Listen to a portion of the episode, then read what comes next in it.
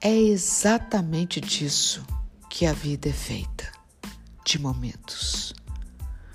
Momentos os quais temos que passar, sendo bons ou não.